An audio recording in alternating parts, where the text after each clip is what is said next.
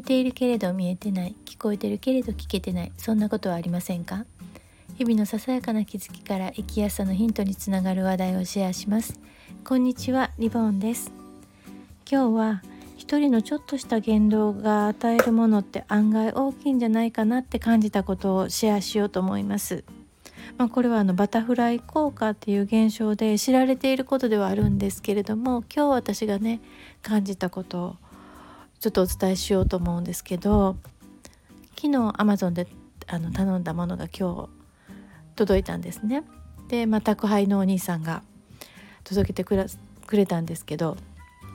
234歳かな？若いちょっとねあの素朴な感じのお兄さんでね「あここに印鑑を押してください」みたいな「はい」って言って押して「ご苦労様でした」っ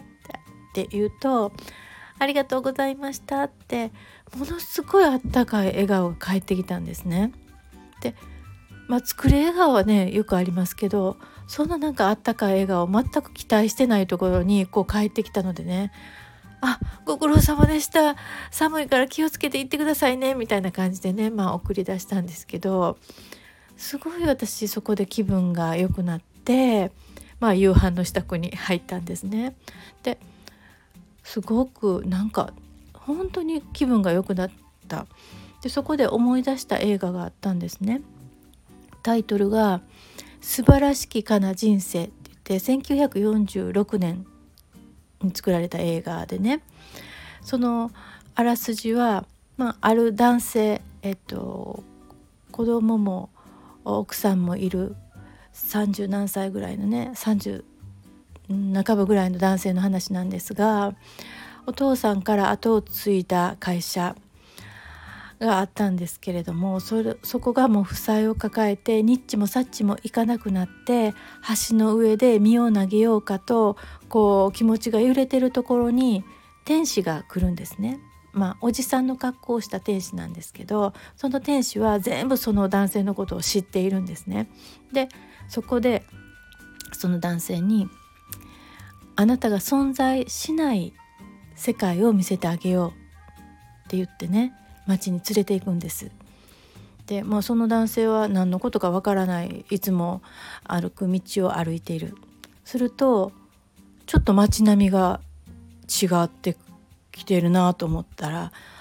あのいつも会う人友達とか、まあ、お店の人とか親戚の人とかみんなその男性のことを知らないんですね。声かけても「僕だよ僕だよ」って言ってもわからない。で結婚相手も知らないわけですよね。その男性のこと。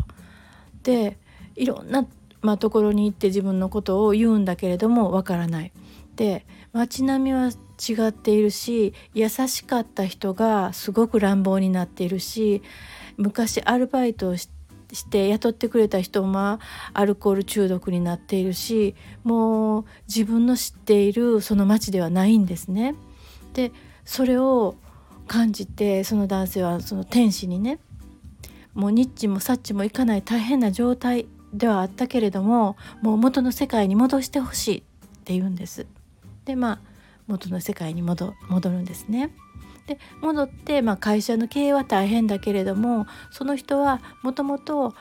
町のみんなに、えー、との関係が良かったしいい行いをしてたので結果的には会社は助かってハッピーエンドになるんですね。まああらすじはそういうざっくり言うとそんな感じなんですがこれねまあ小さい町のうん、会社の社長っていうことで、まあ、影響力はあったかもしれない、まあ、でも、まあ、その時代ではあったでしょうけれどもこれその時代じゃなくて今の時代と比べるっていうかね今の時代を考えると今インターネットがねこれだけまあ届いてみんながスマホを持ってどことでもつながれる時代はもっともっとこれがもうすごいスピードで波及してるんじゃないかなこの現象がと思ったんです。っていうのは、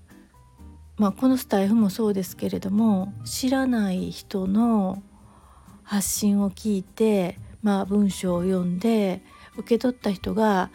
いろんな思いになってで、まあ、無意識のうちでもそれが生活暮らしの中で、